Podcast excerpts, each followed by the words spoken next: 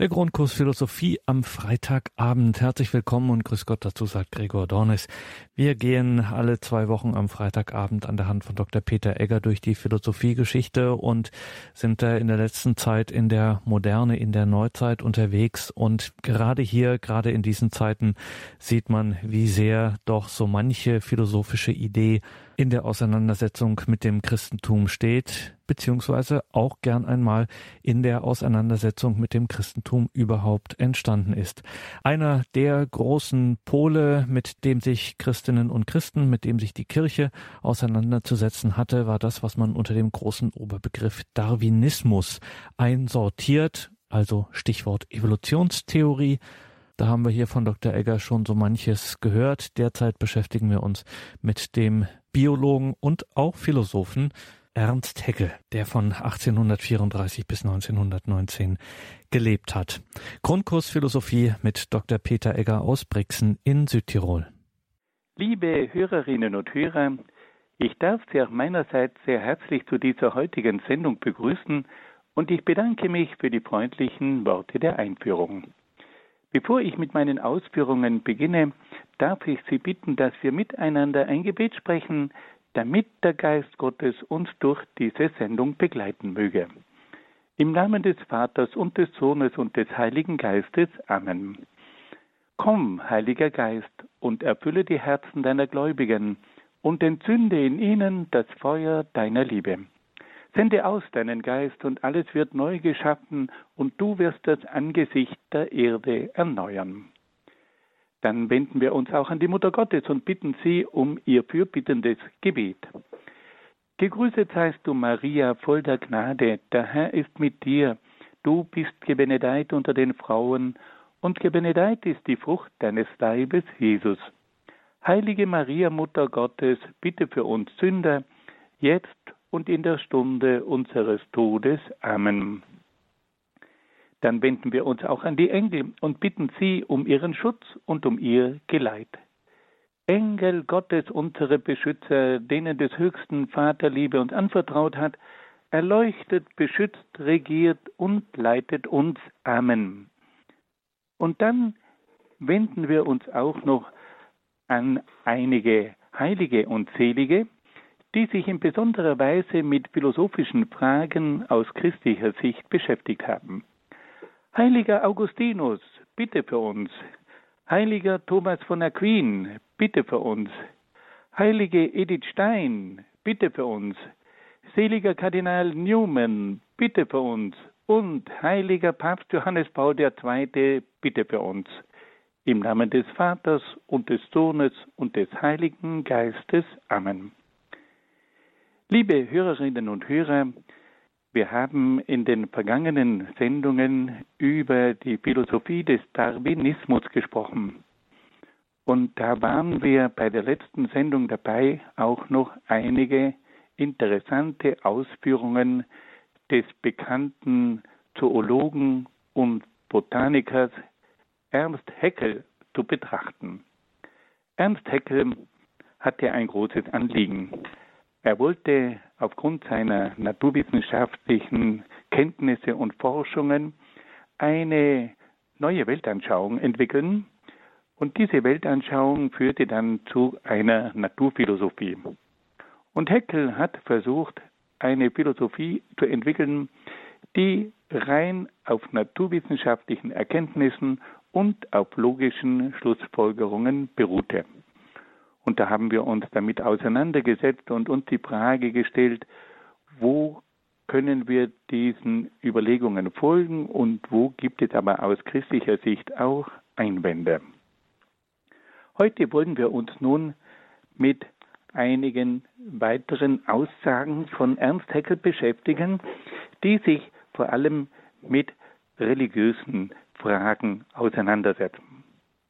Heckel hat sich im Rahmen seiner naturwissenschaftlichen und naturphilosophischen Weltanschauung auch sehr ausführlich mit religiösen Fragen auseinandergesetzt. Er kritisierte dabei die Glaubenslehren, die von einem Schöpfergott, einem transzendenten Gott und einem personalen Gott sprachen. Er kritisierte auch die göttliche Weltordnung, die göttliche Vorsehung, den Glauben an Wunder und die Lehre von einem Leben nach dem Tod. Wir wollen nun in geraffter Form auf diese kritischen Aussagen von Heckel eingehen und sie einer kritischen Würdigung unterziehen. Ernst Haeckel hat zunächst den Glauben an einen Schöpfergott kritisiert. Er lehrte, dass das Weltall unendlich und ewig sei und daher keinen Schöpfergott benötige. Heckel hat auch erklärt, dass sich das Weltall aufgrund von immanenten, innewohnenden Gesetzen entwickelt habe und dass sich die Entwicklung der organischen Welt mit Hilfe von zufälligen Veränderungen bei der Weitergabe der Erbinformationen und durch die notwendige Auswahl der lebenstüchtigsten Lebewesen erklären lasse. Es braucht also nach Ernst Haeckel weder für die Entstehung des Kosmos noch für die Entwicklung der Welt einen Schöpfergott.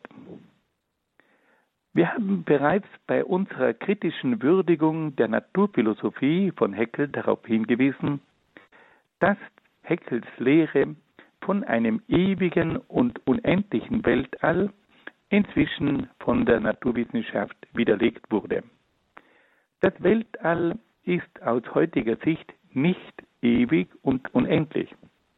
Es hat vielmehr einen zeitlichen Anfang und ist endlich und begrenzt. Der Anfang und die Endlichkeit des Weltalls führen zur Frage nach seinem Ursprung. Dieser Ursprung muss das Weltall übersteigen und ist daher transzendenter Art. Wir haben auch darauf hingewiesen, dass die darwinistische Evolutionstheorie mit ihren zufälligen Veränderungen der Erbinformationen und mit ihrer natürlichen Auswahl der tüchtigsten Lebewesen nicht mehr imstande ist, die unheimlich komplexen Vorgänge in den Zellen, Pflanzen, Tieren und Menschen zu erklären. Die moderne Genetik weist darauf hin, dass die Erbinformationen des menschlichen Genoms ein Programm mit Milliarden von Informationen erfordern. Der bekannteste Genetiker unserer Zeit, Francis Collins, hat darauf hingewiesen, dass sich im Genom des Menschen, also in den Erbinformationen des Menschen, die Handschrift Gottes zeigt. Ernst Haeckel kritisiert dann auch den Glauben an einen transzendenten Gott. Er erklärt, dass das unendliche Weltall die ganze Wirklichkeit umschließt. Außerhalb des Weltalls kann es daher keine Wirklichkeit geben. Daher kann es auch keinen transzendenten Gott geben, der das Weltall übersteigt. Das Göttliche kann nur innerhalb des Weltalls existieren. Das Göttliche kann daher nur eine immanente Größe sein, die innerhalb des Weltalls existiert. Wir haben bereits auf die Erkenntnis der Naturwissenschaft hingewiesen, dass das Weltall einen Anfang hat und sich in einer ständigen Expansion, also in einer ständigen Ausweitung befindet. Das bedeutet, dass das Weltall nicht ewig und nicht unendlich ist. Das bedeutet weiter, dass das Weltall eine Ursache erfordert, die das Weltall übersteigt.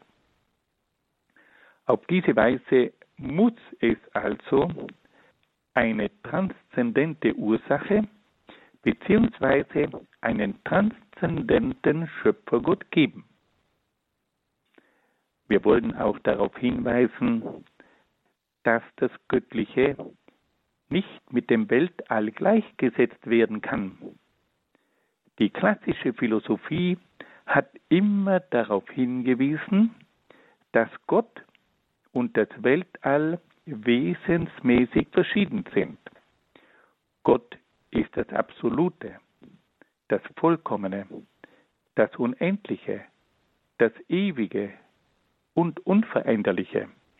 Die Welt hingegen ist das Relative, Unvollkommene, Endliche, Zeitliche und Veränderliche. Gott kann daher nicht mit dem Weltall gleichgesetzt werden. Gott ist daher nicht im Kosmos, sondern übersteigt den Kosmos. Gott ist daher kein immanentes, sondern ein transzendentes Wesen. Gott ist also nicht im Weltall, sondern übersteigt das Weltall. Fassen wir das noch einmal ganz kurz zusammen. Wir haben also gehört, dass Heckel die Existenz eines Schöpfergottes in Frage stellt und dass er für die Erklärung der Welt sich auf die innewohnenden Gesetze des Kosmos beruft und auch auf die Evolutionstheorie von Charles Darwin. Wir haben dann darauf hingewiesen, dass das Weltall nicht ewig und unendlich ist. Wir wissen inzwischen, dass das Weltall vor etwa 13,4 Milliarden Jahren entstanden ist, dass es also einen Anfang hat und dass es begrenzt ist. Und da stellt sich nun die Frage, woher hat denn dann das Weltall seinen Anfang genommen? Wo ist denn der Ursprung dieses Weltalls? Wir alle wissen, dass aus dem Nichts nicht kommen kann. Es braucht immer eine Ursache. Und deshalb müssen wir bei diesem Weltall, das einen Anfang hat, eine Ursache voraussetzen, die die Entstehung des Weltalls ermöglicht hat. Und auf diese Art und Weise können wir also sagen, dass es eine Ursache geben muss, die dieses Weltall hervorgebracht und geschaffen hat. Und auf diese Art und Weise gelangen wir also zur Erkenntnis, dass hinter dem Weltall, das einen Anfang hat, ein Schöpfergott stehen muss.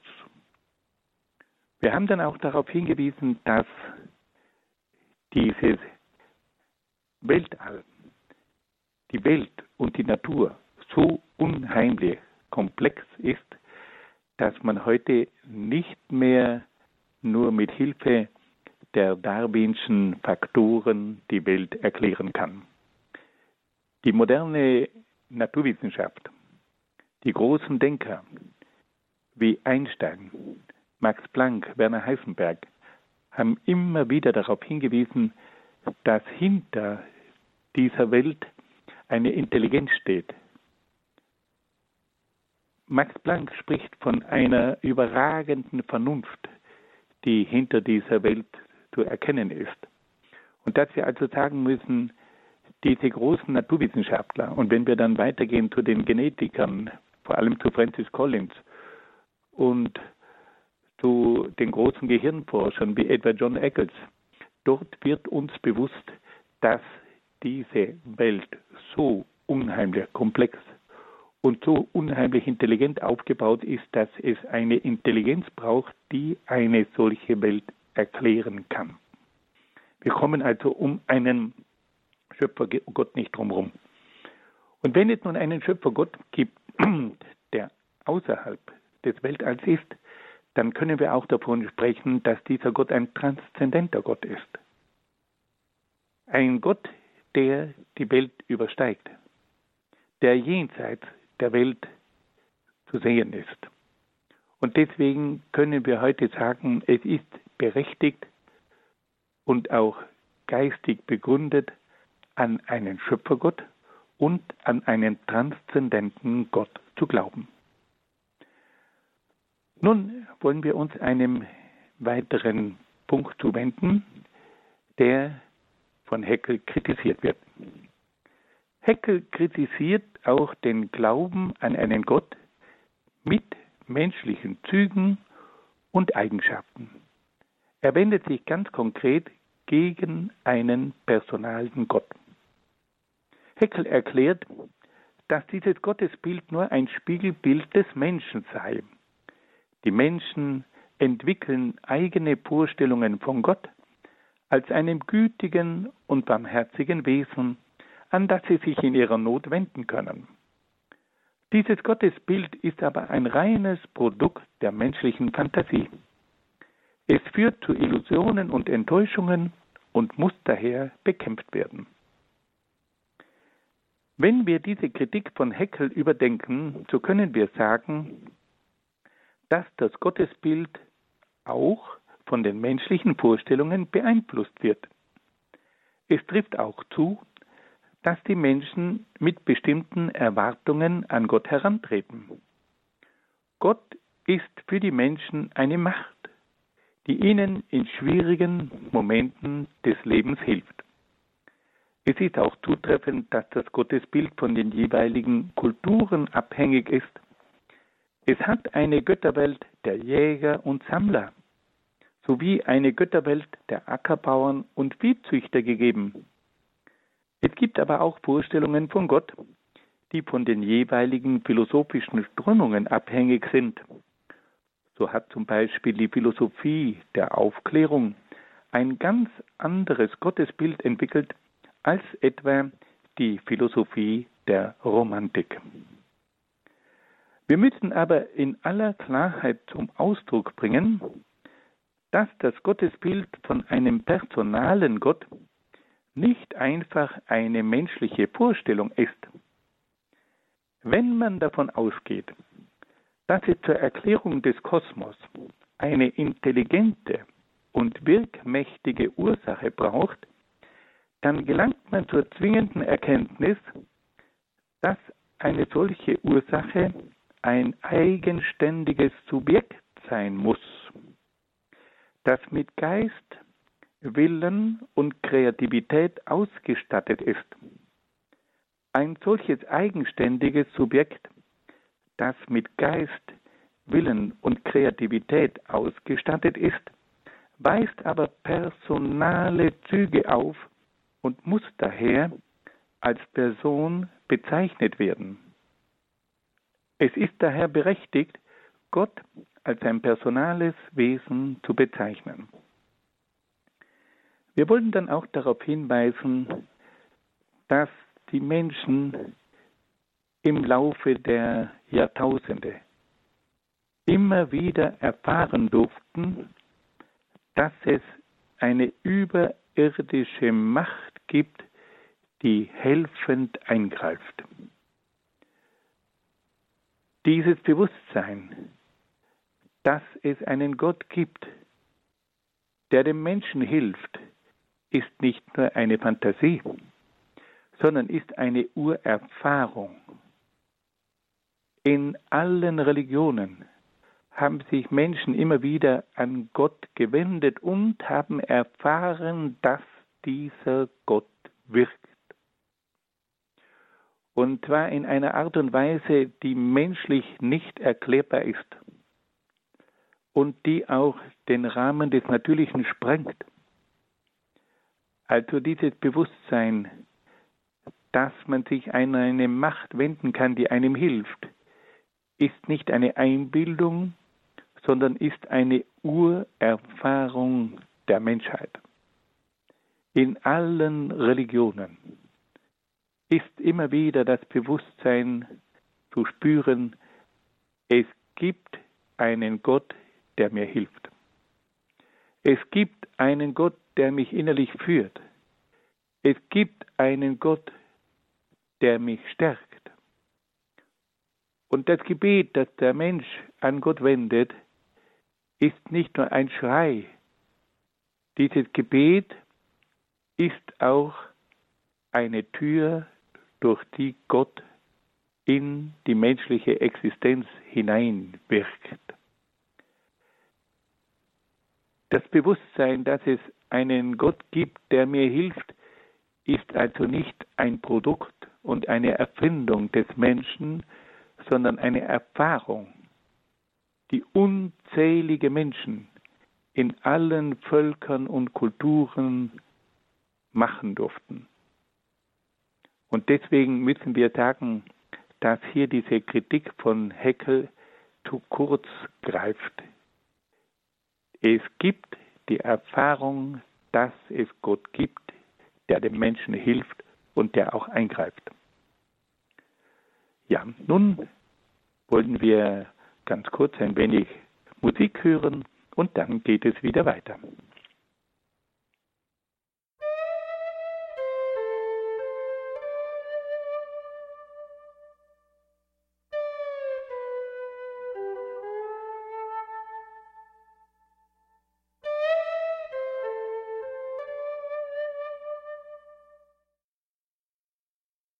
Liebe Hörerinnen und Hörer, wir haben uns bisher mit einigen kritischen Äußerungen von Ernst Haeckel befasst und da haben wir gehört, dass Ernst Haeckel den Glauben an einen Schöpfergott, an einen transzendenten Gott und an einen personalen Gott ablehnt. Wir haben dann darauf hingewiesen, dass es verschiedene Gründe gibt, die also sehr wohl den Glauben an einen Schöpfergott, an einen transzendenten Gott und auch an einen personalen Gott, an den wir uns wenden können, begründet sein lassen. Nun schauen wir uns noch bei einigen anderen kritischen Anmerkungen und Äußerungen von Ernst Haeckel um. Haeckel kritisiert auch die Lehre von einer göttlichen Weltordnung. Die Weltgeschichte zeige sehr deutlich, dass es keine göttliche Weltordnung gebe. Heckel erklärt, dass die Geschichte der Menschheit von den Gesetzen bestimmt wird, die in den Bereichen der höheren Lebewesen vorherrschen. Heckel kritisiert auch die Lehre, dass Gott als liebender Vater die Geschicke der Menschheit lenkt und dass seine Vorsehung das Weltgeschehen bestimmt. Er erklärt, dass die Geschicke der Menschen nicht von der Vorsehung, sondern vielmehr von einem blinden und unausweichlichen Schicksal bestimmt werden. Es wäre unmöglich, sagt Heckel, dass ein Gott das persönliche Schicksal von Milliarden Menschen lenken und koordinieren könnte. Wenn wir diese Lehre von Heckel kritisch hinterfragen, so müssen wir feststellen, dass es offensichtlich doch mehrere Hinweise auf eine Vorsehung Gottes gibt. Ein erster Hinweis auf die Vorsehung Gottes sind die verschiedenen Naturgesetze. Diese Gesetze bestimmen den Verlauf der Natur und ermöglichen das Funktionieren der Natur. Diese Gesetze lassen den Menschen erkennen, wie das Naturgeschehen vom Schöpfer vorgesehen ist. Wenn der Mensch sich an die Gesetze der Natur hält, dann wird die Natur für ihn zum Segen. Wenn der Mensch die Gesetze der Natur missachtet, dann wird die Natur für ihn zum Fluch. Auf diese Weise werden also die Naturgesetze für den Menschen zu einer Vorsehung für den richtigen Umgang mit der Natur. Ein zweiter Hinweis auf die Vorsehung Gottes ist die Natur des Menschen. Die Natur des Menschen baut auf bestimmten körperlichen, psychischen, geistigen und sozialen Gesetzen auf. Diese Gesetze der menschlichen Natur lassen den Menschen erkennen, wie die menschliche Natur vom Schöpfer vorgesehen ist. Wenn der Mensch sich an die Gesetze der menschlichen Natur hält, dann kann er sich entfalten und glücklich werden. Wenn der Mensch die Gesetze der menschlichen Natur missachtet, dann kann er sich nicht entfalten und wird unglücklich. Auf diese Weise werden also die Gesetze der menschlichen Natur zu einer Vorsehung für den richtigen Umgang mit der eigenen Natur. Ein dritter Hinweis auf die Vorsehung Gottes sind die Gesetzmäßigkeiten in der Geschichte. Auch die Geschichte ist auf bestimmten moralischen, gesellschaftlichen, wirtschaftlichen und kulturellen Gesetzen aufgebaut. Diese Gesetze der Geschichte lassen den Menschen erkennen, wie der Verlauf der Geschichte vom Schöpfer vorgesehen ist. Wenn sich die Völker an die Gesetze der Geschichte halten, dann können sie sich entfalten und in Frieden miteinander leben. Wenn sich die Völker nicht an die Gesetze der Geschichte halten, dann können sie sich nicht entfalten und gehen unter.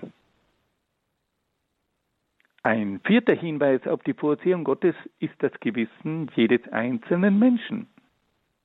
Im Gewissen kann jeder Mensch erfahren, dass sich eine Stimme an ihn wendet, die nicht aus seinem eigenen Ich stammt.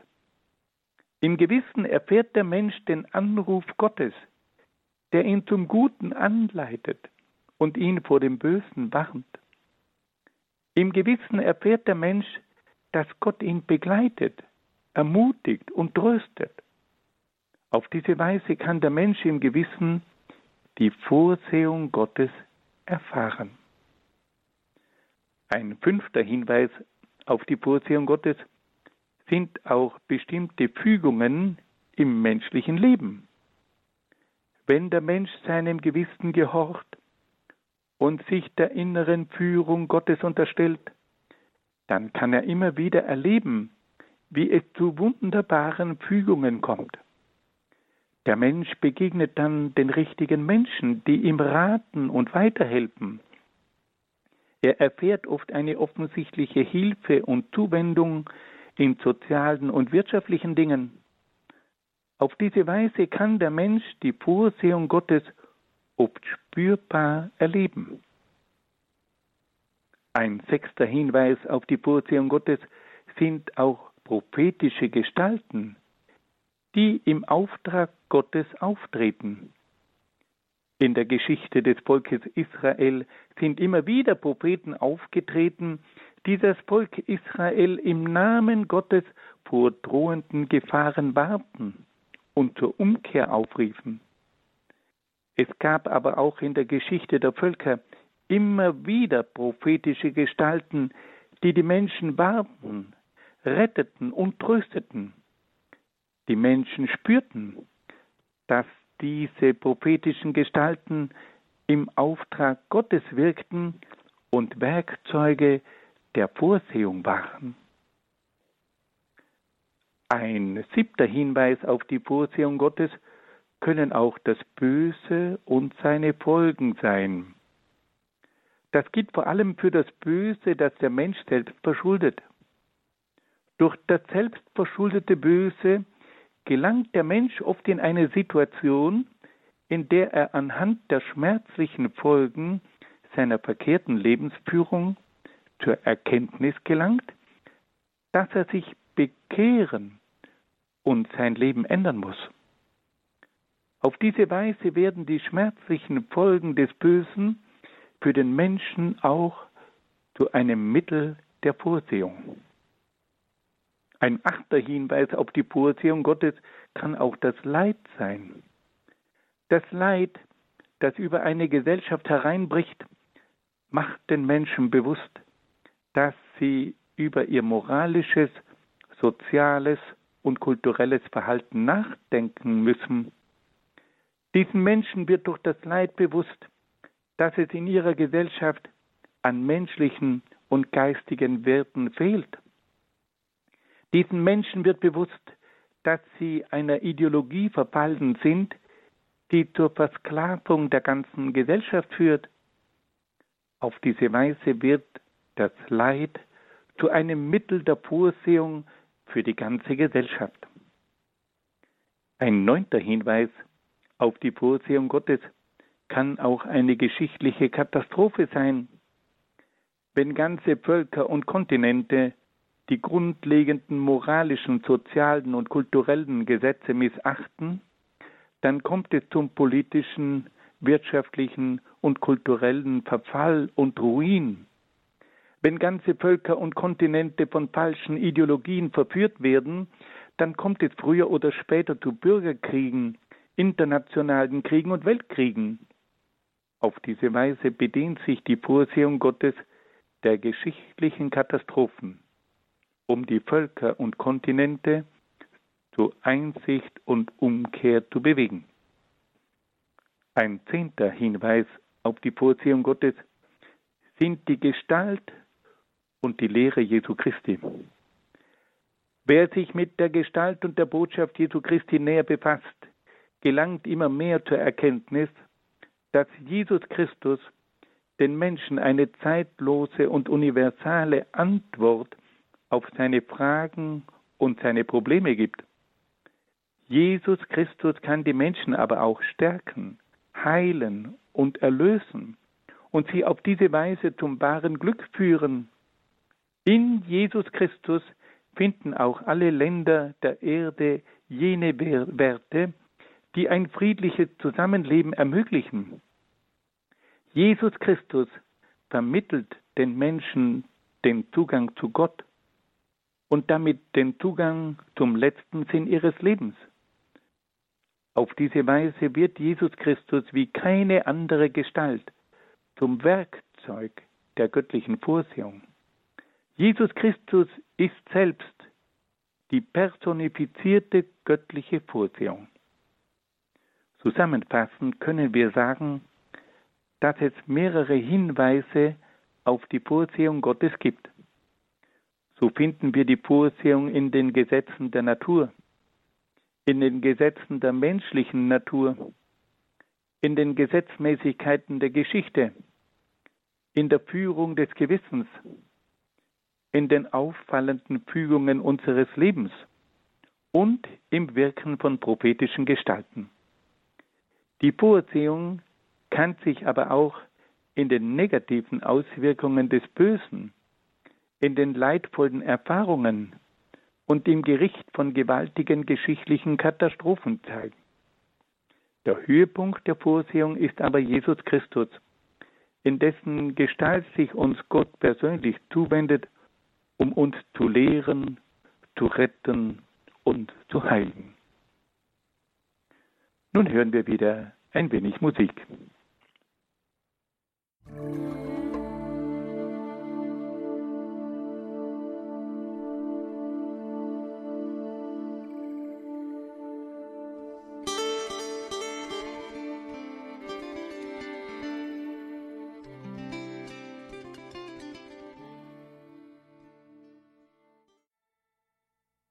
Liebe Hörerinnen und Hörer, wir haben vorhin noch darüber gesprochen, dass es verschiedene Hinweise dafür gibt, dass es tatsächlich eine Vorsehung Gottes gibt. Nun wollen wir uns mit einer weiteren Kritik von Ernst Haeckel auseinandersetzen. Haeckel kritisiert auch mit Nachdruck den Wunderglauben. Die Menschen würden an Wunder glauben, die durch das übernatürliche Eingreifen Gottes zustande kommen sollten. Bei diesen Wundern soll es sogar zur Aufhebung der Naturgesetze kommen. Heckel erklärt, dass diese Aussagen über Wunder im Widerspruch zu den Erkenntnissen der Naturwissenschaft stehen, die keine Aufhebung der Naturgesetze zulässt. Es handelt sich daher bei diesen angeblichen Wundern um einen Aberglauben, der auf irrtümlichen und falschen Wahrnehmungen oder auf Fantasiedichtungen von unkritischen Menschen zurückzuführen ist. Diese kritischen Aussagen von Heckel werden durch die Tatsache widerlegt, dass es zahlreiche Wunder gibt, die von Fachleuten nach streng wissenschaftlichen Maßstäben untersucht und überprüft wurden. Ein besonders interessantes Forschungsobjekt sind in diesem Zusammenhang Die vielen Heilungswunder, die sich seit dem Jahr 1858 im bekannten Marienwallfahrtsort von Lourdes in Frankreich ereignet haben.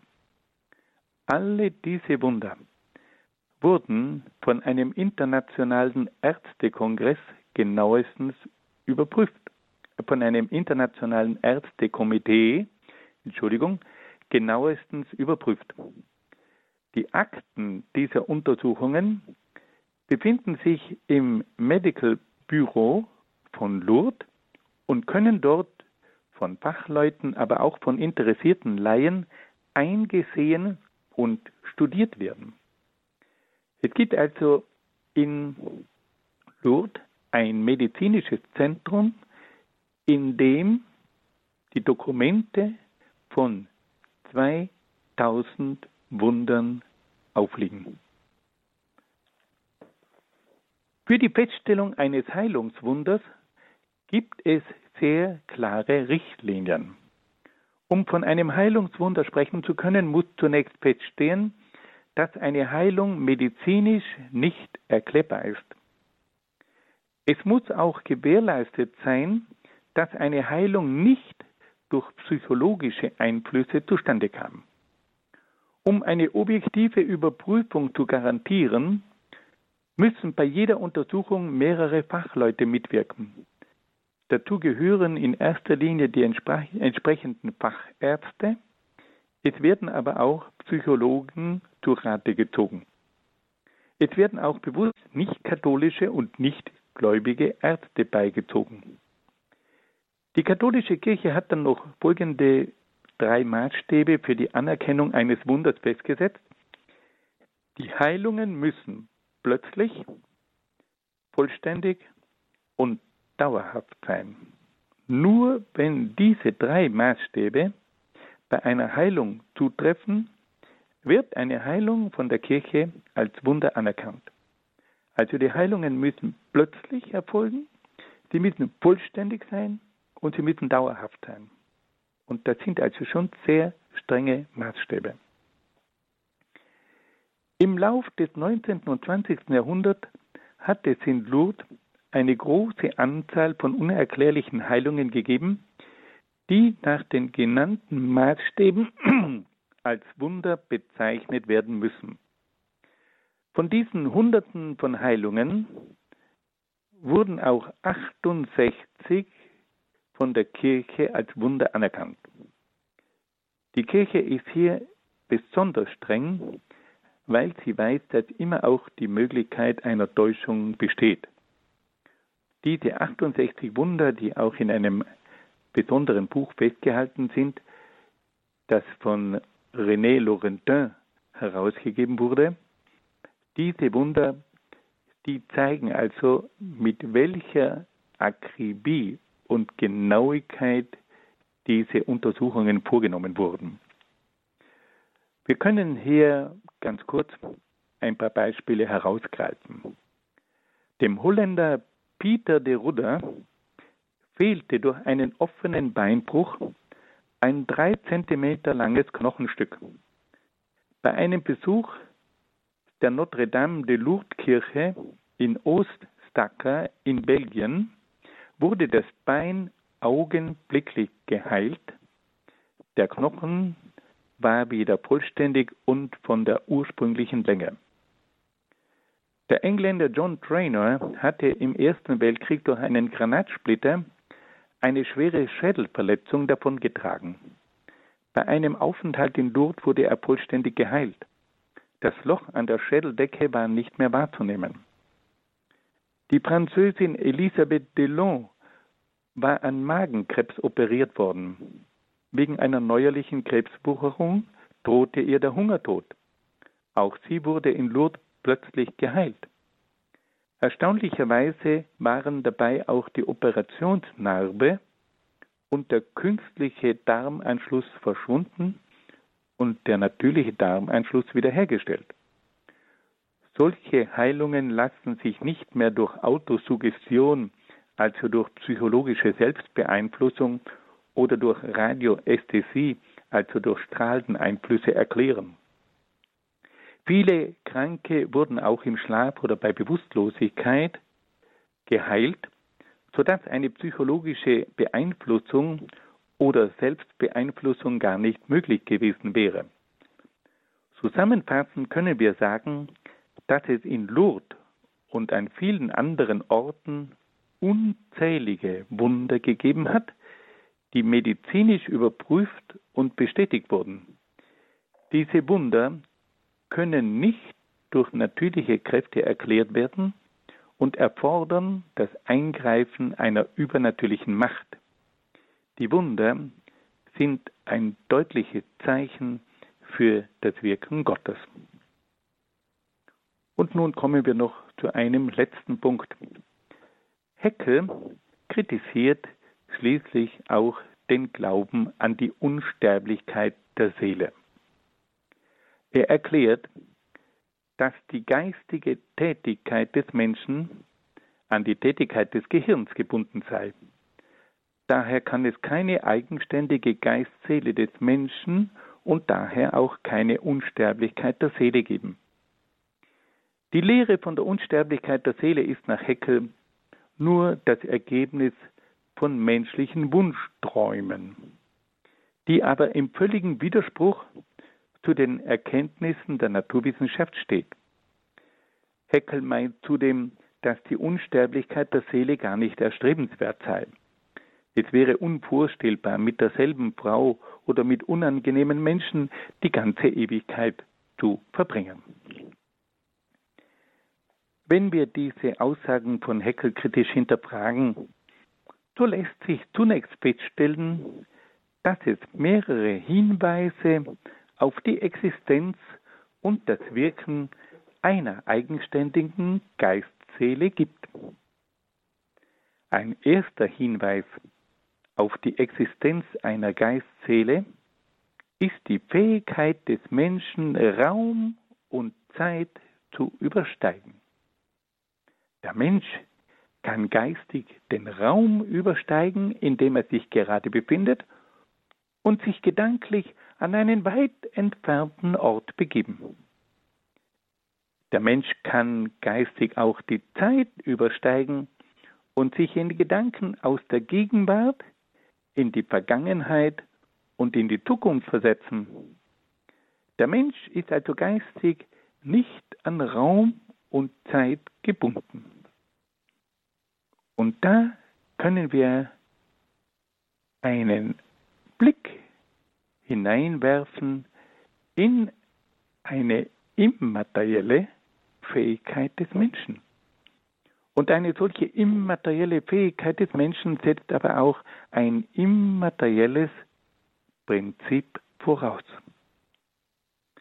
Ein zweiter Hinweis auf die Existenz einer Geistseele ist die Fähigkeit des Menschen, abstrakt zu denken. Der Mensch kann also nicht nur konkrete und anschauliche Dinge erkennen, sondern auch rein geistige und unanschauliche Dinge erfassen. Der Mensch kann nicht nur einen Tisch und einen Stuhl erkennen, sondern auch über mathematische Formeln und über den Sinn des Lebens nachdenken. Und auch da spüren wir wieder, dass es hier offensichtlich ein immaterielles Prinzip im Menschen braucht, das so eine geistige Fähigkeit ermöglicht. Ein dritter Hinweis auf die Existenz einer Geistseele sind die psychosomatischen Krankheiten. Es handelt sich dabei um leibseelische Krankheiten, die nicht organisch bedingt sind. Bei den psychosomatischen Krankheiten sind Einflüsse seelischer und geistiger Art am Werk, die sich in verschiedenen Organen niederschlagen und als Krankheiten bzw. Störungen zum Ausdruck kommen. In diesen Krankheiten zeigt sich die Betroffenheit einer Geistseele. Ein vierter Hinweis auf die Existenz einer Geistseele sind die vielfachen Konflikte zwischen Geist und Körper. Der Mensch erfährt immer wieder, dass sich die körperlichen Triebe mit ihren Ansprüchen und Begierden melden und dass dann der Geist regulierend eingreifen muss. Die Triebe sind meistens vom Lustprinzip bestimmt, der Geist aber richtet sich nach dem Sinn und nach dem Verantwortungsprinzip. Durch diesen Konflikt zwischen Geist und Trieben wird deutlich, dass es im Menschen nicht nur Triebe und Instinkte gibt, sondern auch eine Geistseele, die sich an geistigen Prinzipien orientiert. Und diese Geistseele steht diesen körperlichen Kräften gegenüber. Die Geistseele ist nicht nur ein Produkt von körperlichen Kräften, sondern die Geistseele ist eine eigenständige Größe, die diesen körperlichen Instinkten und Kräften gegenübersteht und sich als eigenständiges Prinzip erweist. Ein fünfter Hinweis auf die Existenz einer Geistseele ist das Streben des Menschen nach geistigen Dingen. Der Mensch strebt nach Wahrheit und Sinn. Er strebt nach Gerechtigkeit und Frieden. Er sucht letztlich das Absolute und Unendliche. Der Mensch erfährt, dass sein Sehnen alles Irdische übersteigt und dass er in dieser Welt nicht seine letzte Erfüllung finden kann. Es gibt also im Menschen eine Geistseele, die ihn über alles Materielle hinausstreben lässt. Ein sechster Hinweis auf die Existenz einer Geistseele sind die geistigen Ausdrucksformen des menschlichen Gesichtes. Im Gesicht des Menschen kommen Dinge zum Ausdruck, die alles Materielle übersteigen. Wir erkennen im Gesicht des Menschen Hoheit und Würde, geistige Sammlung und seelische Versenkung, wir erkennen in den Zügen des menschlichen Gesichts aber auch Verlogenheit und Tücke, Spott und Hohn, Verlorenheit und Verzweiflung. In allen diesen Ausdrucksformen des menschlichen Geistes zeigt sich etwas Nicht-Materielles, zeigt sich die Existenz und das Wirken einer Geistseele. Zusammenfassend können wir sagen, dass es mehrere Hinweise gibt, die für die Existenz und das Wirken einer Geistseele sprechen. Dazu gehören das geistige Überschreiten von Raum und Zeit, das abstrakte Denken, die psychosomatischen Krankheiten, der Konflikt zwischen Geist und Körper, das Streben nach dem Absoluten und der geistige Ausdruck des menschlichen Gesichtes. In diesem Zusammenhang wollen wir auch der Frage nachgehen, ob die geistigen Eigenschaften und Fähigkeiten des Menschen das Ergebnis von bestimmten Tätigkeiten des Gehirns sein können. Viele Naturwissenschaftler vertreten heute den Standpunkt, dass das Bewusstsein und die verschiedenen geistigen Eigenschaften und Fähigkeiten des Menschen das Ergebnis von bestimmten Magnetfeldern, chemischen Prozessen und komplexen Vernetzungen im Gehirn sind. Namhafte Philosophen weisen aber darauf hin, dass die überragenden geistigen Fähigkeiten, die begriffliche Sprache, die Freiheit des Willens, die Kreativität, das Temperament, der Charakter, die Gefühle, das Gewissen, der Sinn für das Schöne, das Streben nach dem Absoluten, und schließlich die individuelle Persönlichkeit des Menschen unmöglich durch das Gehirn erklärt werden können. Der größte Gehirnforscher des 20. Jahrhunderts, John Eccles, hat darauf hingewiesen, dass das Gehirn des Menschen unmöglich imstande sei, alle diese Eigenschaften und Fähigkeiten des Menschen hervorzubringen. Es bedürfe zur Erklärung dieser Eigenschaften und Fähigkeiten einer eigenständigen Geistseele. Nach diesen verschiedenen Hinweisen auf die Existenz einer eigenständigen Geistseele wollen wir uns nun der Frage zuwenden, ob es auch Hinweise für ein Weiterleben der Seele nach dem Tod des Leibes gibt. Wir wollen unsere Überlegungen mit einigen aufschlussreichen Erfahrungen von Menschen beginnen, die sich in Todesnähe befunden haben. Bereits seit der Antike gibt es Aufzeichnungen, die von solchen Grenzerfahrungen berichten. In den vergangenen Jahrzehnten wurden solche Berichte auch von anerkannten Wissenschaftlern und Forschern, wie zum Beispiel von der berühmten Schweizer Ärztin Elisabeth Kübler-Ross und dem amerikanischen Arzt Raymond Moody, gesammelt und überprüft. Es gibt zunächst verschiedene Berichte von Personen, die einen Austritt aus dem Körper erlebt haben. Diese Austritte erfolgten meistens während einer tiefen Ohnmacht oder im Koma. Ein Be einige Beispiele. Ein Mann schildert, dass er sich während einer Operation außerhalb seines Körpers befand und etwa drei Meter über diesem Körper, seinem eigenen Körper schwebte. Er konnte alle Vorgänge während der Operation genau verfolgen. Er beobachtete die einzelnen Handlungen der Ärzte und hörte ihre Gespräche.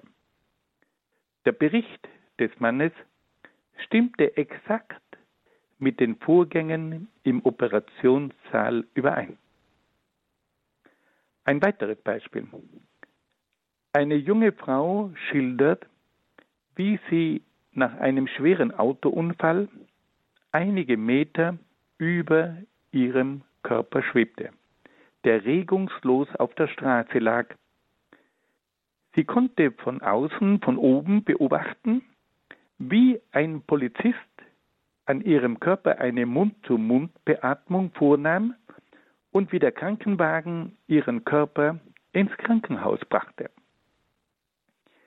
Diese Berichte stammen von Personen, die sich nachweislich in einem tiefen Koma befanden. Die Schilderungen stimmten mit den tatsächlichen Vorgängen genau überein und wurden von den verschiedenen Zeugen bestätigt. Für unsere Nachforschungen über ein mögliches Weiterleben nach dem Tod sind diese Erfahrungen zunächst ein Hinweis dafür, dass die Seele des Menschen offensichtlich aus dem Körper heraustreten kann und damit unabhängig vom Körper bzw. vom Gehirn ist. Nun stellt sich noch die entscheidende Frage, ob es Hinweise für ein Weiterleben der Seele nach dem Tod gibt. Dazu können wir sagen, dass es unzählige Zeugnisse gibt, die von Zeichen und Erscheinungen verstorbener Menschen berichten. In allen Völkern und zu allen Zeiten hat es offensichtlich solche Meldungen und Erscheinungen von Verstorbenen gegeben. Die Berichte sprechen von Geräuschen, Klopfzeichen, Schritten, geöffneten Türen, Stimmen, Berührungen, Schatten, Nebelgestalten, deutlich sichtbaren Gestalten, ja auch von Gespräche mit Verstorbenen. Diese Zeugnisse lassen sich unmöglich nur als Einbildung, Halluzination, Hysterie usw. So abtun. Diese Erfahrungen mit Verstorbenen, die sich gemeldet haben, wurden von Menschen gemacht, die als ausgeglichene und nüchterne Menschen bekannt waren. Ein längerer Bericht von der Erscheinung eines Verstorbenen wurde auch von dem bekannten italienischen Heiligen Don Bosco verfasst. Da dieser Bericht sehr aufschlussreich ist und zudem eine besondere Glaubwürdigkeit verdient, wollen wir ihn hier in seiner ganzen Länge wiedergeben. Don Bosco war als junger Seminarist mit einem gewissen Luigi Comollo befreundet. Doch plötzlich wurde Luigi von einer tödlichen Krankheit befallen. Die beiden Freunde machten nun miteinander aus, dass Comollo sich nach seinem Tod melden sollte. Dies sollte aber nur geschehen, wenn es Gott zulasse und es zu seiner Ehre gereiche. Nun berichtet uns Don Bosco. In der Nacht nach der Beisetzung von Luigi Comollo also vom 4. auf den 5. April 1839, lag ich schlaflos in meinem Bett und dachte an unsere Verabredung. Mein Kurs schlief damals im Saal des Südflügels. Ich hatte offenbar ein Vorgefühl des Kommenden, denn ich konnte mich einer unbestimmten Angst nicht erwehren. Als es Mitternacht geschlagen hatte, hörte ich hinten im Gang des Südflügels ein dumpfes Geräusch. Es kam irgendwie näher, wurde bald höher, bald tiefer. Es hörte sich an wie ein Lastwagen, wie ein Eisenbahnzug, wie ein Kanonendonner. Ich kann mich schlecht ausdrücken und nur sagen, das Getöse wurde so stark, dass es für mich zum Inbegriff der Gewalt wurde und mir einen unheimlichen Schrecken einjagte. Wer es hörte, wurde starr und stumm. Je näher es kam, desto stärker hatte man den Eindruck, als krachten die Wände und Decken und der Boden des Ganges zusammen. Es schien, als hämmere man mit stärkster Wucht auf Eisenplatten. Man konnte nicht sagen, wie weit der Lärm weg war, wie schnell er sich näherte. Das Unbestimmbare erhöhte das Entsetzen. Alle Seminaristen im Schlafsaal wurden wach. Keiner sprach ein Wort. Ich war von Furcht wie versteinert. Die Tür öffnete sich wie unter starkem Druck. Wir starrten alle dorthin. Es war nichts zu sehen, nur der Lärm wurde noch entsetzlicher. Auf einmal sahen wir ein Licht, das die Farbe wechselte und Einfluss auf den Krach zu haben schien. Dann wurde auf einmal alles still. Das geheimnisvolle Licht strahlte auf. Die Stimme des verstorbenen Freundes wurde hörbar. Klar, verständlich und feierlich rief sie Bosco, Bosco, ich bin gerettet. Während dieser Worte war das Licht im Schlafsaal noch heller als zuvor. Dann begann das Lärmen von neuem. Es wurde wie ein Donnerschlag, der das Haus durch und durch erschütterte. Dann verebbte alles, auch das Licht erlosch. Die Alumnen waren aus den Betten gesprungen und suchten sich in Schutt zu bringen, ohne zu wissen, wo Sicherheit zu finden sei. Einige sammelten sich in einer Ecke, andere scharten sich um den Abteilungspräfekten Don Giuseppe Fiorito aus Rivoli. Alle warteten voll Sehnsucht auf den Anbruch des Tageslichtes. Ich überlasse es jedem, diese Erscheinung nach seinem Gutdünken zu beurteilen und bemerke nur, dass noch genügend Zeugen dieses Geschehnisses am Leben sind. Diesen Artikel finden wir in der Biografie von Luigi Comollo, die Don Bosco verfasst hat, im 14. Kapitel. Dieser beeindruckende Bericht von der Erscheinung eines Verstorbenen ist in zweifacher Hinsicht von besonderer Bedeutung. Dieser Bericht wurde von einer Persönlichkeit verfasst, die selbst größte Glaubwürdigkeit verdient. Dieser Bericht konnte aber auch von vielen anderen Personen bestätigt werden, die selbst die Erscheinung erlebt hatten. Wir dürfen deshalb diesen Bericht als einen sicheren und glaubwürdigen Hinweis für ein Weiterleben der Seele nach dem Tod betrachten. Auch viele andere glaubwürdige Zeugnisse von Erscheinungen bestätigen uns, dass die Seele unsterblich ist und nach dem Tod des Leibes weiterlebt. Zusammenfassend können wir sagen, dass es vor allem drei Hinweise für die Unsterblichkeit der Seele gibt. Erstens die Eigenständigkeit der Geistseele. Zweitens die Möglichkeit der Seele, aus dem Körper herauszutreten.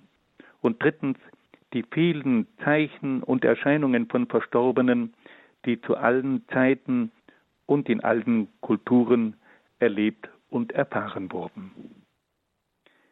Liebe Hörerinnen und Hörer, damit kommen wir zum Ende dieser Sendung. Ich danke Ihnen sehr, sehr herzlich für Ihre freundliche Aufmerksamkeit, wünsche Ihnen alles Gute und Gottes besonderen Segen. Danke nach Südtirol an Dr. Peter Egger für diese weitere Folge des Grundkurses Philosophie. Das waren wieder sehr viele, sehr spannende Informationen. Das kann man alles auch nochmal in Ruhe nachhören. Entweder ganz klassisch auf einer CD oder mittlerweile ebenso klassisch im Podcast auf horeb.org oder aber Sie haben sich die Radio Horeb App installiert auf Ihrem Smartphone, dann kann man das dann morgen im Laufe des Tages auch ganz leicht sich vorspielen lassen, beziehungsweise einfach Alexa fragen, spiel mir den Grundkurs Philosophie vom 11. Mai und dann ertönt er auch in Ihren vier Wänden. Hier geht es jetzt um 21.40 Uhr weiter mit der Komplet, dem Nachtgebet der Kirche. Bleiben Sie dran und beten Sie mit alles Gute und gottesreichen Segen wünscht Ihr Gregor Dornis.